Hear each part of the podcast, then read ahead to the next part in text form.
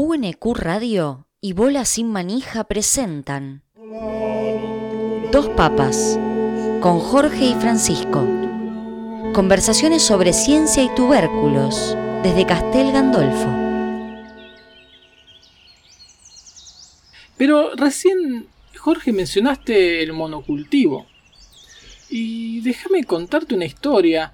Eh, para... Uh, me vas a hablar de, de Irlanda, de duendes verdes, de tréboles, de San Patricio. Te voy a hablar de todo eso, porque el, el, monocultivo, que es un, un, peligro y un mal que hoy eh, nos azota, también mm, posibilitado por este eh, capitalismo voraz que hace de la división internacional del, del, trabajo una regla estricta en la que los países que eh, brindan materia prima eh, casi que vuelcan toda su producción agrícola a las commodities y algunas pocas commodities haciendo que dependa su economía y eh, la calidad de vida de sus personas de quizás alguna plantación. Y esto siempre es nocivo para las economías locales, nocivo para los lazos sociales de quienes viven alrededor de esas economías que se ven devastadas por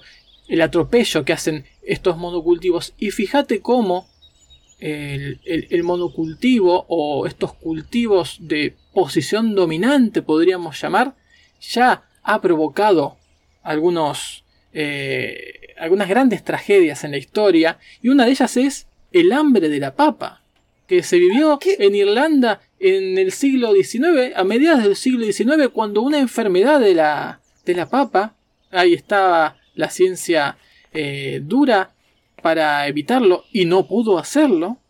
Hubo una enfermedad en la papa y eso arrasó vos con... Me tirás la culpa, vos me tirás la culpa, Francisco, pero David Ricardo con su División Internacional del Trabajo, yo lo ubicaría como esa gente que, está en sociales, no está en, ciencia y tecnología.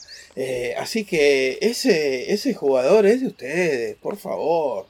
No, sí, claramente. E, ese sí, pero el que pudo haber evitado que las papas tuvieran eh, parásitos, virus, bacterias, no sé cómo le llaman ustedes, eran ustedes y no estuvieron allí. Pero déjeme contarle. pero contámelo, contámelo. Déjeme contarle. En la enfermedad de la papa, en la enfermedad de la papa, eh, azotó a los cultivos de, de este tubérculo que había en toda Europa, pero en Irlanda, en Irlanda dependían mucho de esto.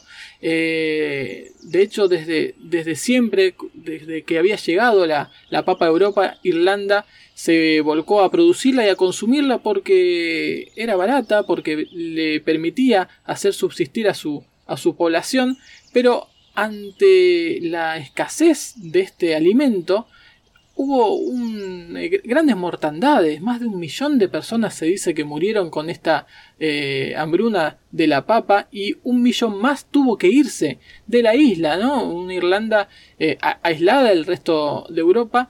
Y esto generó, y, y, fíjate vos también cómo todo tiene que ver con lo social, generó más rispideces con el Reino Unido por cómo habían eh, dejado casi tirada Irlanda en, este, en esta grave crisis y e, esas tensiones son las que, las que llegan hasta hoy, las que llegan hasta hoy entre la historia eh, de Irlanda con, con, el, Reino, con el Reino Unido. Y bueno, esa es una de las historias que hay con la papa y su impacto en la demografía, en la sociedad y también en las relaciones internacionales.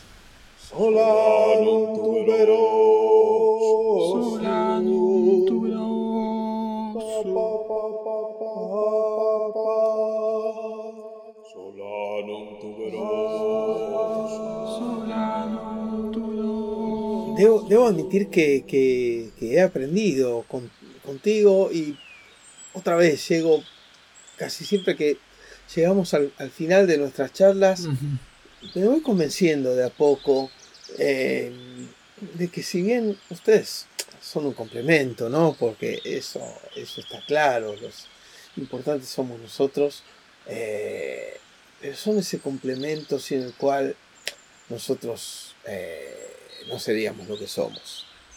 Esta da para mucho más, da para que sigamos debatiendo, pero ¿sabe qué? Prefiero invitarlo a comer algunas de mis maravillosas mm, preparaciones con papas. Oh, si con quiere, papas, qué bueno, sí. A- espero a ver, esta noche. yo- ¿cu- ¿Cuáles son la- las preparaciones con papas que más, que, que más te han gustado a ti, Francisco, de las distintas que has, que has probado? Yo te podría decir que tengo las papas rejilla Mm, que logran una, una cocción muy crujiente, ¿no? Al Bueno. ser más finitas tienen más superficie expuesta, eso te lo puedo explicar como científico de verdad que soy. Eh, al tener más superficie expuesta hay más lugares donde hace contacto el aceite con la papa, entonces es, es mejor la cocción que en, un, en una papa frita bastón que tiene tan poco expuesto en la superficie, porque a medida que los objetos son más chicos, tienen más moléculas expuestas en la superficie y menos en su interior. Eso es lo que hace que, por ejemplo, la nanotecnología sea tan especial, ¿no? Porque hablamos de materia eh, reducida a tal expresión de tamaño en la cual la mayoría de sus átomos y moléculas se encuentran en la superficie y no en su interior. La papa rejilla no llega a ser nanotecnológica, pero es lo que más cerca está en comparación con una papa bastón. Interesante, eh, muy interesante. Otra papa que me gusta mucho es el kumpir, Ujú. el kumpir otomano, que se basa en ahuecar una papa, un solanum tuberosum,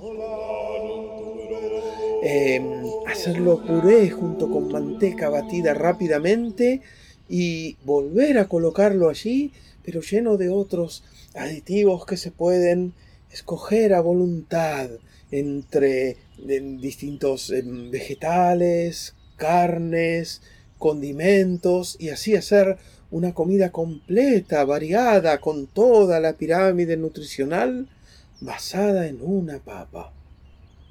Mire usted, y yo creo que lo tengo que invitar a que volvamos a Perú, porque una de mis papas preferidas es la papa a la huancaína.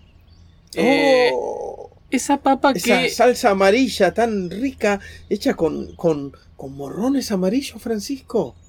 está hecha con ajíes amarillos, no morrones, sino ajíes. Eh, ¿Hay diferencia amarillos. entre el ají y el morrón? Sí, Lo vengo a preguntar yo, que supuestamente soy el que tiene que saber. Claro, claro, pero fíjese eso, ¿no? que eso también es cultural, porque en algunos lugares, eh, como en nuestra Argentina, quizás parezcan sinónimos ají y morrón, pero en otros lugares ají es el picante y el otro es el pimiento, ¿sí? Claro. O en este caso es el ají amarillo el que se utiliza para esta preparación que viene de Huancayo, justamente de Perú, pero eh, está identificado quien lo inventó. Lo inventó una mujer de, Huancayo que vendía este platillo que ella había preparado a los pasajeros de- del tren. Ella se llamaba Paguantanta, así que en homenaje a ella yo vuelvo a Perú y degusto unas exquisitas papas a la huancaína. Espectacular, Francisco. Me parece, me parece maravilloso. Eh, me ha dado tanta hambre esta, esta charla. Eh, y ahora lo que me pasa es que cada vez que como un plato basado en papa, en este, en, en este género solanum, no puedo dejar de hacer todas estas reflexiones que me llevan de nuevo a nuestros paseos aquí por, por Castel Gandolfo, Francisco. Sin duda que de ahora en más nuestras vidas se van a volver más insoportables, ¿no? Por esto. Seguro, seguramente sí.